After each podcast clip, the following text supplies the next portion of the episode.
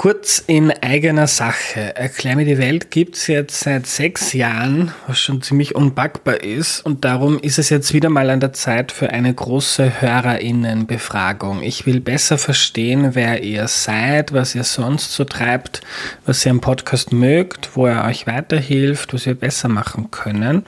Also wenn ihr immer wieder Erklär mir die Welt hört, dann nehmt euch bitte fünf oder vielleicht auch zehn Minuten Zeit auf erklärmir.at slash Umfrage, um einen eurer Lieblingspodcasts in der Zukunft noch besser zu machen. Wenn du mitmachst, erhöhst du die Chance, dass der Podcast in der Zukunft noch mehr auf Dinge eingeht, die dich interessieren.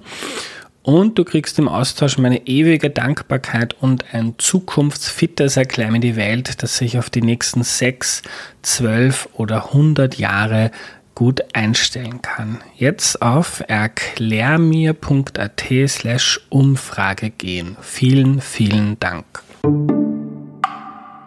Hallo, diese Woche gibt es keine neuen UnterstützerInnen von Erklär mir die Welt. An dieser Stelle danke an alle, die den Podcast schon länger unterstützen.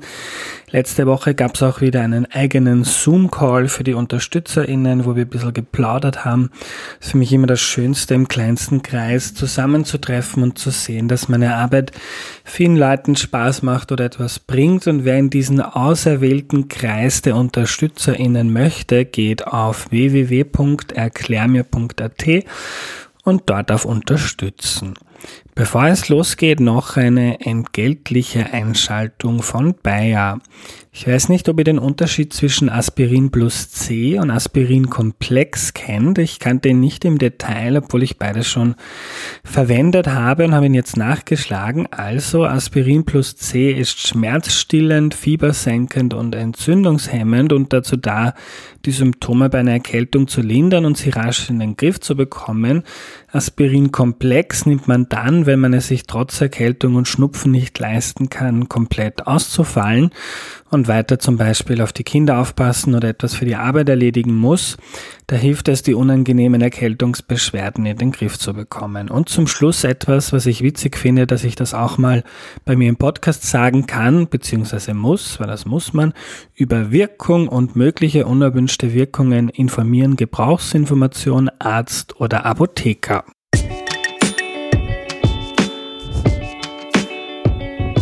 Hallo, ich bin der Andreas und das ist Erklär mir die Welt, der Podcast, mit dem du die Welt jede Woche ein bisschen besser verstehen sollst. Heute geht es um Hexen und was es mit denen auf sich hat oder hatte, erklärt uns Manfred Scheikner. Hallo. Hallo, grüß euch. Hallo lieber Manfred, schön, dass du da bist. Magst du dich zu Beginn kurz vorstellen, bitte? Ja, das mache ich gern. Also mein Name ist Manfred Scheikner, ich komme aus Vorarlberg habe an der Universität Wien, nein, zuerst an der Universität Innsbruck äh, Germanistik und Geschichte studiert, zuerst aufs Lehramt, später berufsbegleitend äh, eine Dissertation zum Thema Hexenverfolgungen, frühneuzeitliche Hexenverfolgungen im österreichischen Teil von Vorarlberg verfasst. Und äh, später habe ich mich an der Universität Wien habilitiert zu einem breiteren Thema, das dann auch die Ostschweiz, Liechtenstein und süddeutsche Gebiete umfasst hat. Manfred, ähm, Hexen sind ja nicht nur eine Erfindung von Disney oder vom, vom Fernsehen, von Hollywood, sondern die haben historisch ähm, als Figuren eine, eine gar nicht so kleine Rolle gespielt. Ähm, erklären Sie mal ein bisschen, wie, wie kam es dazu und was hat es damit auf sich? Ja, das ist eine sehr umfangreiche Frage gleich schon zu Beginn. Ähm, Hexen äh, unter diesem Begriff ähm, gibt es eigentlich mh, mm, nicht sehr lange und auch nicht überall. Äh, allerdings ähm, wird Hexe ähm, sehr unscharf, also der Begriff Hexe sehr unscharf gebraucht. Also man subsumiert da ganz verschiedene Dinge äh, unter einen Begriff, der ähm, in dieser Unschärfe eigentlich ziemlich unbrauchbar ist. Aha. Also wenn wir von Hexenverfolgungen, frühneuzeitlichen Hexenverfolgungen sprechen, da meint man eigentlich etwas ganz anderes als äh, das, was sich ähm, in anderen, also außereuropäischen Regionen oder auch späteren, um früheren Zeiten ähm, abgespielt hat, hm, sollte man eher als Magie oder Zauberei unterscheiden von Aha. Hexerei. Weil Hexerei ein ziemlich klar definiertes Verbrechen war, das auf fünf Tatbeständen gefußt hat, die mehr oder weniger erfüllt sein mussten, um jemanden äh, unter diesem Titel zu verurteilen. Also die Begrifflichkeit in diesem Bereich ist sehr schwammig und äh, führt natürlich auch zu entsprechend zu sehr vielen Unklarheiten und, und, und eigentlich nicht sehr erfreulichen äh, Unwissenheiten. Mhm. Aber das ist ja gleich ein, ein interessanter Punkt. Hexe aber nicht nur sowas wie ähm, eine mystische Figur, die man sich vielleicht ausgedacht hat, sondern ähm, der Bestand Hexerei war in äh, verschiedenen Regionen auch, ähm, also im römischen Recht, das uns ja bis heute mhm. prägt, im Rechtssystem auch in Österreich. Also es war kodifiziert, es gab einen, einen Rechtsbestand und man konnte mhm. verurteilt werden. Ja. Ähm, als Hexe oder ja. als Hexer. Ja, ja. Wie, wie, geht, wie ging das? Ja, diese Hexenverfolgungen, von denen man meistens so spricht, diese frühneuzeitlichen, die sind. Äh, Kurze Unterbrechung, weil du jetzt zum zweiten Mal sagst, war frühneuzeitlich, ja, wann, wann ja, war frühneuzeitlich ist eigentlich der, der Höhepunkt der, der Hexenverfolgung, das betrifft etwa die Zeit von 1500 bis 1800. Also nicht Mittelalter. Das mhm. wird oft auch gesagt. Also Hexen werden oft ins Mittelalter verlagert. Ganz gegen Ende bildet sich diese Vorstellung, Ende des Mittelalters bildet sich diese Vorstellung aus. Aber der absolute Höhepunkt war in der frühen Neuzeit, also in der Zeit von 1500 bis 1800. Naja, das sind, äh, ist ein klarer Straftatbestand, rechtlich klar definiert. Natürlich, äh, der Umgang mit Recht äh, lässt viele, viele Bereiche offen und Interpretationen und so weiter. Das ist klar, aber das ist auch in anderen Bereichen so. Prinzipiell äh, war eine Hexe eine Person, also ich habe jetzt ein bisschen gezögert, eine Frau zu sagen, die natürlich das weibliche Geschlecht war absolut im, äh, war der Schwerpunkt, also weitaus mehr Frauen als Männer, aber keineswegs so, dass nicht auch Männer betroffen hätte. Also es hat äh, grob gesagt äh, fünf Tatbestände, fünf Tatbestände bedurft, um als Hexe, Hexer verurteilt zu werden. Das wäre der wichtigste ist natürlich mal der Schadenzauber, also die Schädigung der Mitmenschen. Da dockt das Ganze an, am Alltag äh, an. Dann hat man ihnen unterstellt als zweites, dass sie um diesen Schadenzauber auszuüben und entsprechend grausam zu gestalten, einen Pakt mit dem Teufel geschlossen hätten. Und dieser Pakt war dann drittens äh, so gestaltet, dass er sehr intensiv war, also durch eine eheähnliche Verbindung, also als, als die intensivste menschliche äh, Verbindung äh, durch Geschlechtsverkehr vollzogen. Und äh, damit die Leute, die dessen verdächtigt worden sind, auch auf entsprechende Befehlsempfänger, äh, entsprechende Befehle empfangen konnten, hat man ihnen auch unterstellt, dass sie an Hexentreffen, sogenannten Hexensabbaten, Hexentänzen teilgenommen hätten und damit sie auch dorthin kommen an diese meistens sehr abgelegenen Orte und sehr äh, weit entfernten Orte hat man ihnen auch fünftens noch unterstellt, dass sie äh, fliegen hätten können. Das sind diese mhm. fünf Tatbestände, die dann zusammen eine Hexe ergeben. Und, und jetzt kurze Nachfrage, habe ich das richtig mhm. verstanden? Der, dritte Punkt ist der eheähnliche mhm, ähm, ja. Verbund mit dem ja, Teufel. Ja. Man hat unterstellt, dass die Sex mit dem Teufel hatten. Ja, ja. Ehe hat meistens was mit Sex zu tun und mhm. so war es auch bei den, bei den Hexen. Äh, und jetzt zum ersten Punkt nochmal, mhm. dieser, dieser Schaden. Mhm. Was hat das sein können für Alles. Schaden? Ja. Also das war das unter Anführungszeichen für viele Leute angenehme an der Hexenvorstellung, dass jeder Schaden in jeder Situation, in jedem Ausmaß äh, mit äh, Schadenzauber, mit magischen Vorgängen in Verbindung hat gebracht werden können. Und darum hat eigentlich dieses, diese Hexenvorstellung so unglaublich viele Facetten. Wie gesagt, also lässt sich nicht auf so ein einfaches Schema mhm. leicht über den Kamm scheren. Es ist hochkomplex und äh, hat eben so viel äh, an Details, die berücksichtigt werden müssen. Wenn man da so schnell drüber urteilt, dann ist man meistens falsch gelegen. Mhm. Darum haben wir dich heute da, um ja, ein differenziertes Bild Herzlichen zu gewinnen. Ja. aber, aber, das, aber ja. jetzt so nur um ein Beispiel ähm, zu bringen.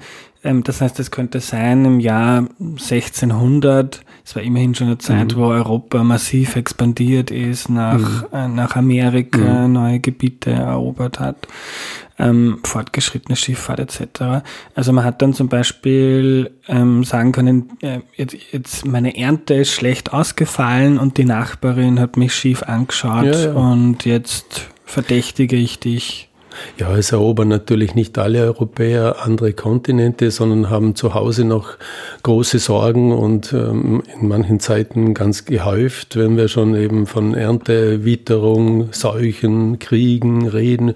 Die bedrängen die Menschen hier zu Lande eigentlich die ganze Geschichte hindurch und Immer braucht es äh, irgendwie in Notsituationen eine Vorstellung davon, woher rührt das, was mir das Leben schwer macht. Das ist so eine fast schon anthropologische Konstante, dass man einfach wissen möchte, was die Ursache der eigenen Not, des eigenen Unglücks ist.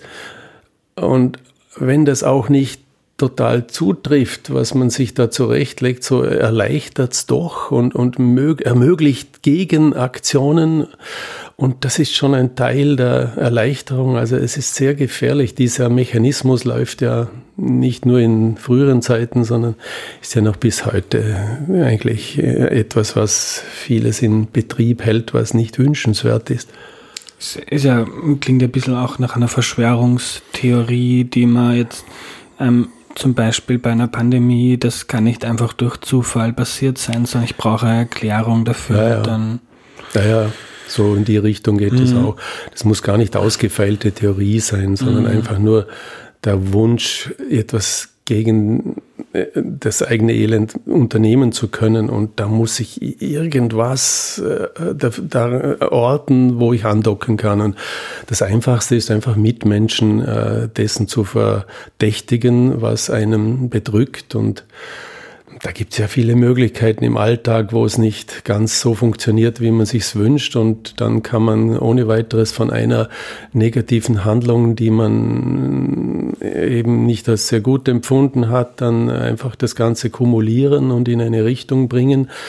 Zumal man auch dann vielleicht mit anderen Leuten dieselben Erfahrungen gemacht hat und dann bildet sich rasch eine, eine, ein, ein, ein Milieu heraus, in dem manche die Verlierer werden von solchen Gedankenspielen und andere wiederum können sich sehr wohl fühlen, weil sie gemeinsame ähm, Gründe entdecken, äh, die ihnen ihr, äh, ihr Elend verursachen. Und da, das ist auch wieder schön. Es bilden sich Gruppen der Ausgegrenzten und Gruppen der Verfolger und äh, die haben dann ihre eigenen Mechanismen wieder und da kommt dann wieder dazu, wann, wann ist der Staat dann bereit, ähm, hier eventuell recht, also mit, mit mittels gerichtlichen Maßnahmen einzugreifen. Es war auch nicht so, dass jetzt jeder jeden einfach verfolgen hat können oder mhm. verdächtigen und du hast rote Haare, eigenartige Nase und du wirst schon verbrannt. Es war hochkomplex. Ja, und du hast gesagt, Hexenverfolgung, ist das systematisch passiert? Manchmal schon, ja. Mhm. Das heißt, man, auch da muss man wieder unterscheiden, auf welcher Ebene. Es gibt äh, Hexenverfolgungen auf Dorfebene, äh, auf, auf, in kleinräumigen gesellschaftlichen äh, Verbänden. Äh, es gibt Hexenverfolgungen, die dann auf einer rechtlichen Ebene stattfinden und manche dann äh, sogar über das Rechtliche hinaus auf staatlicher Ebene. Also mm, sehr unterschiedlich. Ja. Und ähm, wenn jetzt jemand, ähm, jemand, wenn man jetzt glaubt, der, der, die Hexe hat mich verzaubert oder mhm. weiß gar nicht, ob Zauber dann der richtige Ausdruck Doch, schon. ist. Schon. Äh, Schadenzauber ja. ist ein mhm. Teil des ja. Hexereibegriffs. Also es, nicht jeder Zauber ist Hexerei, aber die Hexerei umfasst auch den Zauber. Ja. Ähm, und wenn es jetzt dann zu dieser Anschuldigung kommt, mhm. ähm, ähm, wie ist sowas dann ähm, ermittelt, recherchiert mhm. worden mhm. Ähm, von den Gerichten? Weil es ja irgendwie so der Teufelspakt mhm. oder das mhm. Fliegen wird man ja vermutlich nicht beobachten. Ja, manche haben schon gemeint, sie hätten das mhm. gesehen. Auch das gibt es. Es gibt wirklich Zeugenaussagen, die Leute gesehen haben. Aber sehr viele von diesen Angaben sind dann natürlich auch unter der Folter erfolgt. Das heißt, äh, aus damaliger Sicht rechtens, weil die Folter war eben ein legales Mittel der Wahrheitsfindung, Heut, aus heutiger Sicht nicht. Da gibt es auch wieder verschiedene Diskrepanzen.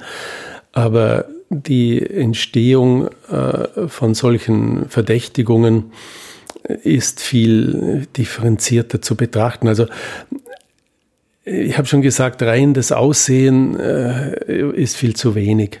Es äh, hat sich meistens eigentlich herausgebildet, so eine Be äh, Ausgrenzung, so eine Verfolgung dann in, darauf hinaus, ähm, durch, durch Verhalten von Leuten, das nicht adäquat war den sozialen Vorstellungen. Die Gesellschaft früher war ja bekanntlich viel weniger individualistisch organisiert und auch viel weniger äh, gedanklich auf Individuum orientiert. Äh, rein wegen des Überlebens hat es einen hohen sozialen Druck, wirtschaftlichen Druck gegeben. Wer sich also an bestimmte Regeln äh, wirtschaftlicher Art zum Beispiel nicht gehalten hat, der konnte massive Schädigungen für die Allgemeinheit verursachen und da wird natürlich sehr schnell radikal zugegriffen, wenn so etwas stattfindet. Das Ganze äh, läuft auf einer mentalen Ebene natürlich auch in sozialer Hinsicht. Wer sich also sozial anders verhält, äh, ist auch eine Bedrohung natürlich wieder übersteigert religiös, wer sich also in seinem Verhalten so benimmt, dass äh, äh, die göttliche Macht Grund hat, diese Gemeinschaft zu strafen durch Missernten, Hagel, Seuchen, der schadet auch nicht nur sich, sondern der schadet der ganzen Gruppe. Und da entsteht ein ganz großer sozialer Druck. Und die Leute, die dann an die, äh, auf die Seite gedrängt worden sind, die haben meistens also äh, irgendwelche Positionen äh, erkennen lassen oder ihnen wurden solche zugeschrieben, äh, die äh, eine soziale Unverträglichkeit ergeben haben. Das kann über Jahre Jahrzehnte gegangen sein. Das geht auch über Generationen hinweg. Also es gibt oft die Argumentation, du bist ein netter Kerl, so, aber ich kenne deine Eltern und deine Großeltern, die waren alle nichts Rechtes, wie das so schön heißt. Und da kannst du dich zum Teil gar nicht mehr dagegen wehren. Es entstehen hier so, so, so Konstellationen, die äußerst verderblich sind, die sich nach dem Muster der selbsterfüllenden Prophezeiungen immer wieder aufladen. Da kommt man aus bestimmten Zirkeln, Gedankenzirkeln, kommen die Menschen einfach nicht mehr hin, heraus und die wirken sich dann sehr verderblich aus. Also das kann schnell gehen, wenn die Zeiten dafür geeignet sind, wenn die, die, die Behörden bereit sind, da jetzt einzugreifen aufgrund bestimmter Konstellationen, die es eben für möglich, äh, möglich machen. Aber es kann auch über lange, lange Zeit gar nichts passieren und dann kommen Eruptionen zustande, zustande die sich schon lange angestaut haben und dann äh, erstaunt man oft, boah, wie geht's auf einmal dazu? Wieso werden da hunderte Leute so brutal ausgerottet und, und verfolgt? Und das muss man auf, vor diesem Hintergrund verstehen. Ich finde das hochspannend, weil man neigt ja dann gerne dazu, ähm, so auf die Menschen der Zeit zu blicken und jetzt aus unserem hoch aufgeklärten, ich mache das unter Anführungszeichen, mhm. Gesellschaft und das der Aberglaube und das immer viel mhm. weiter. Ja, ja. Und jetzt gibt es natürlich auch institutionell einen anderen Schutz des Individuums wie, mhm. wie damals.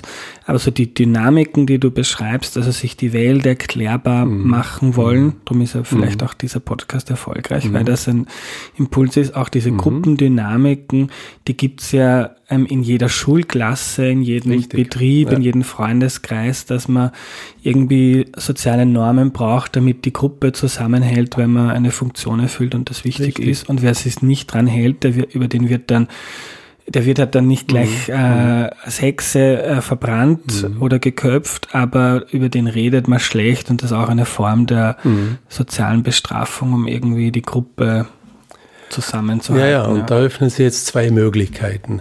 Ich kann jetzt in der Situation, die du jetzt so geschildert hast, in der gegenwärtigen Situation, kann ich jetzt mit zweierlei Blickwinkeln auf diese vergangenen Ereignisse, in diesem Fall eben der Hexenverfolgung, zurücksehen, zurückblicken. Ich kann auf diese Zeit zurücksehen äh, und sagen, boah, es waren die Leute dumm und rückschrittlich und brutal und unverständlich. Im Gegensatz zu uns, wir sind ja weit äh, weg von diesen Zeiten, haben schon ganz äh, äh, aufgeklärtere ähm, Positionen und so. Äh, was sich aber, wenn man es genau nimmt, eben in so einer Haltung nicht erweist, weil wenn ich gegenüber der Vergangenheit so intolerant und so voreingenommen und so uneinsichtig und so präpotent mich eigentlich äh, benehme, dann habe ich schon mal den ersten Ansatz dafür geleistet, dass ich auch in der Gegenwart mich entsprechend benehmen werde. Mhm. Also das, der, der zweite, der richtige Zugang zur Vergangenheit ist eigentlich der, dass man nicht von Anfang an mit dem Urteil auf die Vergangenheit zugeht, sondern einmal vielleicht äh, wartet mit allzu schnellen Vorurteilen oder überhaupt Urteilen und sich bemüht zu sehen, was sind die Hintergründe, die die Menschen zu so einem Verhalten gebracht haben was ist die Logik hinter ihrem Verhalten. Und dann kann man eigentlich erst dann unterscheiden zwischen dem, was wirklich abgründig, menschlich abgründig, was wirklich äh, verderblich ist im, im, im, im eigentlichen menschlichen Sinn und was äh, dazu an förderlichen Voraussetzungen in der Umwelt, in der Wirtschaft, in der Gesellschaft vorhanden war. Und dann erst wird es eigentlich interessant, weil der Blick auf die Hexenverfolgungen und ihre Mechanismen, die stellt dann eigentlich, im Gegensatz zu dem ersten Bild, das ich jetzt vorher gebracht habe, die stellt dann auch manches unserer eigenen Verhaltens, manche unserer eigenen Verhaltensweisen arg auf die Probe und äh, lässt schon ähm, manches, das sich heute abspielt, in eine Relation zu den Vergangenheiten, zu den Geschehnissen in der Vergangenheit stellen, was nicht angenehm sein muss. Woran denkst du da? Ja, ich denke nur an die, diese geschlossenen Denkweisen, die auch heute zum Beispiel in unserer Corona-Diskussion sich abspielen, ganz gleich von welcher Seite, wie sich die Emotionen in, in, in festgelegten Denkmustern immer stärker äh, aufbauen und immer mehr auch in das Persönliche hineingreifen, die sich lang schon von irgendwelchen theoretischen, medizinischen oder anderen Belangen denn lösen und dann zu unglaublichen Vergiftungen menschlicher Beziehungen und sozialer Beziehungen führen. Eigentlich haben wir das schon mehrmals gehabt, was mehrmals gehabt, was sich auch heute finden lässt. Und wenn man wieder sieht, wie laufen diese Zuspitzungen heute ab, dann denkt man sich, ja, eigentlich müsste man nur so ein bisschen weiter zurückschauen. Man muss jetzt da gar nicht diese Nazi-Geschichte und so weiter Geschichte bringen. Man könnte es auch äh, gerade bei den Hexen genauso gut durchexerzieren. Ja. Ja wo es auch manchmal dann von aufgeklärter Seite, wo man dann liest in sozialen Medien, wo die Leute drüber lachen, dass jetzt ja. jemand, der sich nicht impfen lassen hat, gestorben ja. ist und der hat es verdient. Das ist ja genau ja, das, es ist oder? erdrückend, es ist erschütternd, äh, wie viele Ähnlichkeiten an menschlicher Brutalität und, und Aversion und wirklich ein Hass sich an Dingen aufladen können. Immer wieder äh, kommt mhm. sowas zum Vorschein. Manfred, gehen wir wieder zurück in mhm. die Geschichte. Mhm. Wenn man jetzt dann verurteilt wurde ähm, von einem Gericht, mhm. ähm, was ist dann passiert? Ja, dann ist eigentlich die Welt wieder in Ordnung gewesen nach damaligen Vorstellungen. Das heißt, man hat da eine ähm, entsprechende, diese Reinigung, die ähm, durch diese Verurteilung, diese Eliminierung der Schädlinge, die mit dem Teufel im Verbund stehenden Terroristen endlich gefasst. Das kann man natürlich nicht nur so stillschweigend hinter, hinter irgendwelchen Mauern so abservieren, sondern das muss in einem Volksfest auch zelebriert werden, fast in einem Hochamt der Gerichtsbarkeit. Das sind also äh, Hinrichtungen erfolgt, die mit großer Anteilnahme der Bevölkerung und großer Inszenierung mit äh, Verbrennungen der unterschiedlichsten Art zum Teil also wirklich lebendige Verbrennungen, später äh, zum Teil auch mit Pulver, äh, also verkürzte Verbrennungen oder gegen Schluss dann hauptsächlich, man hat die Leute davor enthauptet und dann erst verbrannt, was übrigens immer als lustig klingt, als, als, als Begnadigung, Enthauptung und dann Verbrennung, als ob das besser wäre, ist natürlich eine unglaubliche Humanisierung im Vergleich zum lebendigen Verbrennen. Mhm. Also großartige Spektakel nach der Verurteilung. Und das hat, hätte eigentlich äh, erläuternde und befreiende äh, Situation in der Gesellschaft ergeben sollen. Ähm, das mit dem Pulver, das habe ich bis gestern noch nie gehört. Was mhm. hat es damit auf sich?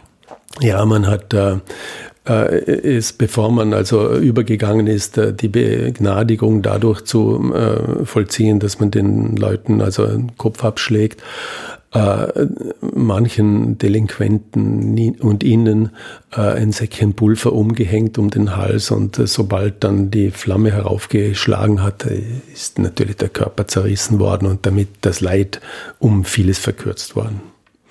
Ähm, und die Zahl, die da herumschwirrt, ist so 70.000 ja, Menschen hingehen. wurden circa ja, hingerichtet. Ja. Man weiß es natürlich nicht genau, auch in Österreich ist es nicht klar. Äh, wir haben nicht ähm, zu jedem Fall äh, die Prozessakten, die sind zum Teil auch äh, nach äh, großen Hexenprozessen, die dann als nicht mehr ganz rechtens betrachtet wurden. Im Nachhinein hat es zum Teil äh, auch als Läuterung gegolten, diese Akten selber dann auch zu verbrennen. Also man kann in vielen Fällen nur noch aus Hinweisen in anderen Quellen, äh, aus irgendwelchen Briefmitteilungen oder, oder aus Rechnungsbüchern darauf schließen, dass es die und die und die Verfolgungen gegeben hat. Es ist also nur bei einem kleinen Teil eigentlich wirklich sind die Prozessakten noch vorhanden. Drum diese Schätzungen. Man hat ja früher bis zu neun Millionen Opfer angenommen und damit auch Politik gemacht. Das war ein Teil. Also Hexenverfolgung wird immer politisch äh, instrumentiert im Laufe der Geschichte. Aber mittlerweile hat man also zwischen 50 und 100.000 wird es hingehen ungefähr. Mhm. Und ich habe auch gelesen, Millionen Prozesse. Ja, das ist das, was ich vorher angesprochen habe. Aha, es gibt natürlich äh, über, nicht, nicht jeder Hexenprozess endet mit einer Hinrichtung. Mhm. Äh, es gibt äh, im Gegensatz zur heutigen Vorstellung, der Hexenprozess ist ja eigentlich äh, ein Synonym geworden für unrechtmäßige Gerichtsverfahren, die prinzipiell so enden, wie sie enden sollten, eben mit in dem Fall Hinrichtung von einer Person. Es gibt also ähm, einen guten Teil von Gerichtsverfahren, die mit ähm, Freisprüchen auch, aber auch mit Relegierungen geendet haben. Das heißt, man entlässt die ähm, Gefangenen sozusagen auf Widerruf. Man kann ihnen nicht genug nachweisen. Und sie haben sich bei nächster Gelegenheit wieder zu stellen und das ist dann auch wieder vorgekommen.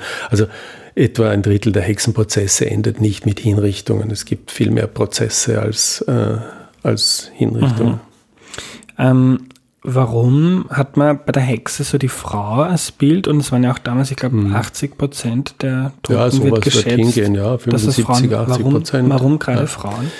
Ja, also das lässt sich vielleicht von hinten her schon ein bisschen so erklären. Es gibt in Österreich einige Bundesländer, es sind weitaus mehr Männer als Frauen hingerichtet worden. Das hängt damit zusammen, dass in diesen Bundesländern die Hexenverfolgungen sehr spät stattgefunden, also relativ spät stattgefunden, 18. Jahrhundert, Ende 17.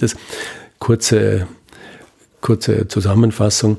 Äh, der Anteil der Frauen ist in der ursprünglichen Hexenvorstellung wesentlich höher oder fast dominant und ändert sich im Laufe der Zeit immer mehr zu Ungunsten des Anteils der Männer. Das eigentliche Hexenklischee war auf die Frau zugespitzt. Das wird vielfach Theologen äh, und ihrer, ihrem Antifeminismus dargestellt, also ihrer Frauenfeindlich, äh, Frauenfeindlichkeit äh, äh, zugeschrieben hat aber auch eine Entsprechung in der Bevölkerung. Es ist nicht nur also deduziert von irgendwelchen perversen Mönchen oder so, wie man das oft gelesen hat, sondern die Frau wird auch in anderen Kulturen als magisch wesentlich gefährlicher betrachtet, hat einen wesentlichen Grund darin, in, der, in den Lebensbereichen, mit denen die Frau von der damaligen Verteilung der Arbeit zu tun gehabt hat. Das ist Nahrung, ist Krankheit, Krankenpflege. Und das sind natürlich hochsensible Bereiche, die immer als Einfallstor für Vergiftungen, für unerklärliche äh, Phänomene gegelten haben, gegolten haben. Und äh, so ähm, kommt es eigentlich äh, fast in jeder Kultur zu einem Überhang an Zuschreibungen magischer Delikte an Frauen.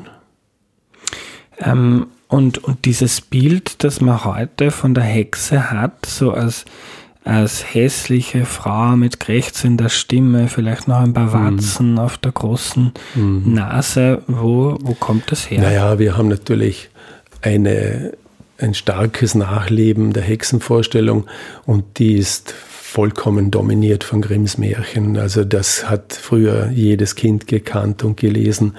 Und äh, es kommt nicht nur bei Grimm so vor, sondern in allen Märchen ist diese Vorstellung dominant.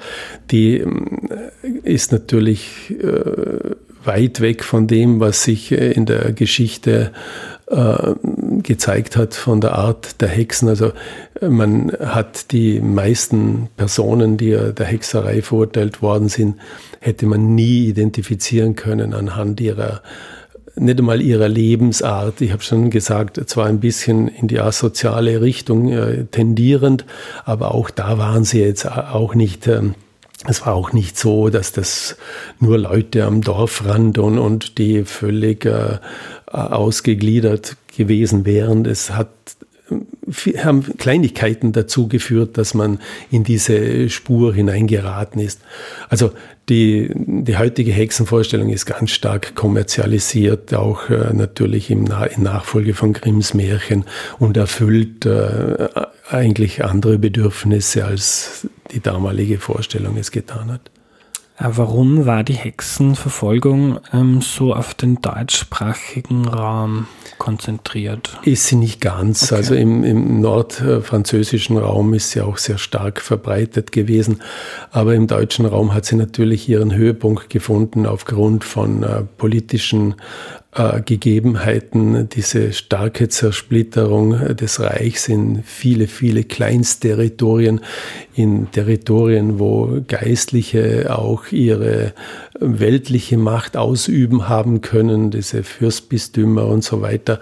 Äh, es, es lässt sich generell sagen, dass die Hexenverfolgungen dort, auch im deutschsprachigen Raum, dort stärker waren, wo der Staat kleinräumig war, wo es keine Bürokratie gab, in dem Sinn, dass Gerichtsurteile überprüft werden mussten und dass es Gerichtshöfe gab, die sich den Luxus leisten konnten, auch äh, entsprechende Normen äh, zu äh, verlangen von, von den untergeordneten ähm, Gerichten. Also wir haben das gerade in Vorarlberg ganz typisch. Wir als Teil Österreichs sind wir umgeben von kleinräumigen äh, Gebieten, die also nicht einem größeren äh, territorialen Verband zugehört haben. Dort wurden radikal stärker Verfolgungen durchgeführt, weil äh, hier nicht die Möglichkeit bestand, an die Oberbehörden, in unserem Fall nach Innsbruck, zu ähm, appellieren, beziehungsweise die Oberbehörden haben selber nicht eingegriffen in solche Verfahren, weil zum Beispiel in Liechtenstein, da war der, der Graf eigentlich die oberste Behörde und die macht, was sie will und darum hat man entsprechend intensive Verfolgungen in Gebieten, die nicht territor territorial großräumig angelegt sind. Also es ist kein Zufall, dass ein Vorarlberger heute da sitzt, weil in Vorarlberg in Öster mhm. im heutigen österreichischen Gebiet die meisten. Ja, das stimmt. Ja. ja. Also Relation zu, in, in Relation zur mhm. Bevölkerung war sicher Vorarlberg am stärksten betroffen und es lässt gegen Osten hin deutlich, deutlich nach. Hängt auch wieder damit zusammen, dass die Verfolgungen, also diese regionale Verteilung hängt äh, und lässt, die lässt sich auch in anderen Gebieten, anderen Gegenden feststellen, hängt auch damit zusammen, dass die Verfolgungen nicht gleichzeitig überall stattgefunden haben. Die nehmen ihren Ausgangspunkt in der Westschweiz, Norditalien, West, äh, äh Ostfranzösischen Raum, also im Großraum äh, Savoyen, Umgebung des Genfer Sees und von dort breiten sie sich aus. Und auf, dieser, auf diesem Weg der Ausbreitung liegt natürlich Vorarlberg wesentlich näher ähm, am Fokus äh, als etwa das Burgenland. Und so kann man das irgendwie auch gut nachvollziehen. Mhm. Und am Anfang war das immer stärker und es lässt ihm, und war auch stärker frauenbezogen. In Vorarlberg haben wir viel mehr Frauen als eben in den östlichen Bundesländern, weil die auch später, wo sich dieses Hexenvorstellung schon stark gewandelt hat. Wir kommen langsam zum Schluss. Was mich noch interessieren wird, wäre die religiöse Komponente. Ähm, Hexensabbat. Sabbat mhm. ist ja ein jüdischer Begriff. Hat es mhm. da auch eine antisemitische Komponente gegeben? Ja, innerhalb des Hexenwesens kann ich das eigentlich nicht feststellen. Diese Bezeichnung Sabbat kommt ja auch erst später dann eigentlich auf. Mhm. In, in den Quellen lautet das immer bei uns äh, Hexentanz. Äh, religiös äh, war das Ganze schon überformt, weil die ganze Gesellschaft war natürlich total religiös orientiert, ausgerichtet auf, auf das Wohl. Das Wohlergehen äh, ist nicht nur rein wirtschaftlich äh, definiert worden, sondern immer auch mit äh, in Hinblick darauf, dass man sich das äh, Wohlergehen auch verdienen muss durch ein gottgefällig religiöses, konformes Verhalten der Kirche gegenüber, obwohl die Kirche ist hier dann natürlich durch diese Kombination, durch diese Einbindung in die Hexenverfolgungen später aus politischen Gründen von verschiedenen Seiten, Nationalsozialismus, liberale, liberale Geschichtsschreibung und so weiter, sehr stark äh, äh, kritisiert worden.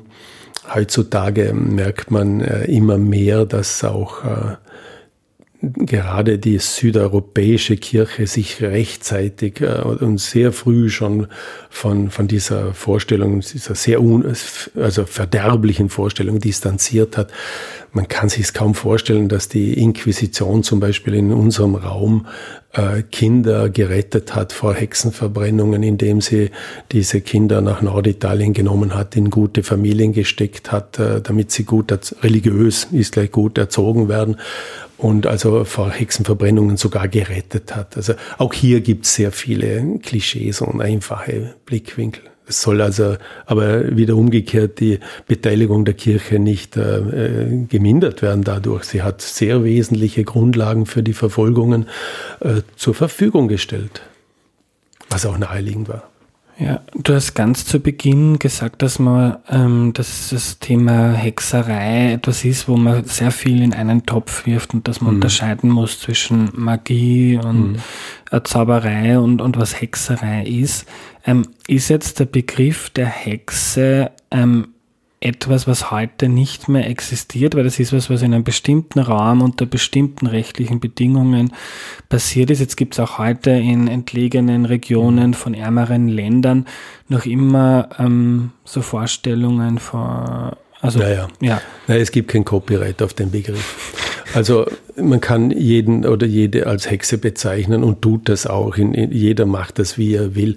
Nur wenn wir uns sinnvoll unterhalten wollen über das Thema, dann muss einfach geklärt werden, was meine ich wirklich? Meine ich jetzt nur die böse Nachbarin oder irgendeine Voodoo-treibende oder, oder auch nur eine äh, feministisch begeisterte Person in, in irgendwelchen Kreisen, die sich da auch selber jetzt als Hexen bezeichnen? Das hat einfach keinen Sinn, den Begriff so zu verwenden, dass alles darunter gemeint ist. Wir müssen das klar definieren und wenn man klare Definitionen hat, dann kann man erst sinnvoll über ein Thema sprechen. Danke, dass du uns da heute ein bisschen geholfen hast, da Gerne. klarer drüber nachzudenken. Danke für deine Zeit. Gern geschehen.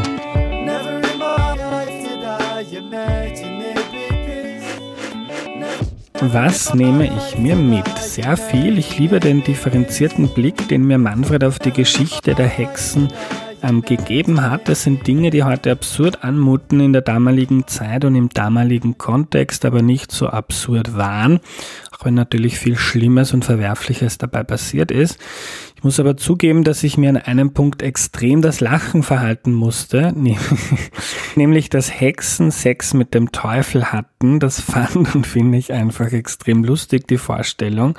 Neu für mich war auch, dass das ein Phänomen war, das sehr stark im deutschsprachigen Raum stattgefunden hat, auch in Frankreich und dass das weitaus komplizierter war, als jetzt einfach zu sagen, meine Nachbarin ist eine Hexe, sondern dass es lange mühsame Verfahren gab, bei der zwei Drittel der Leute freigesprochen wurden.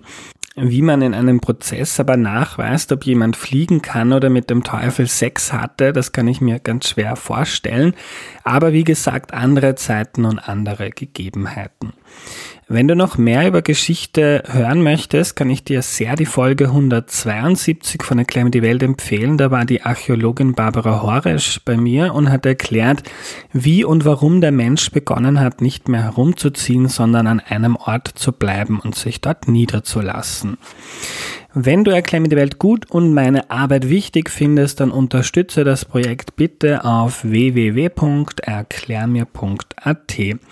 Nächste Woche kommt eine sehr, sehr coole Folge. Die tolle Künstlerin Ina Regen ist zu Gast und erklärt, wie sie Songs schreibt. Bis dahin eine gute Zeit, euer Andreas.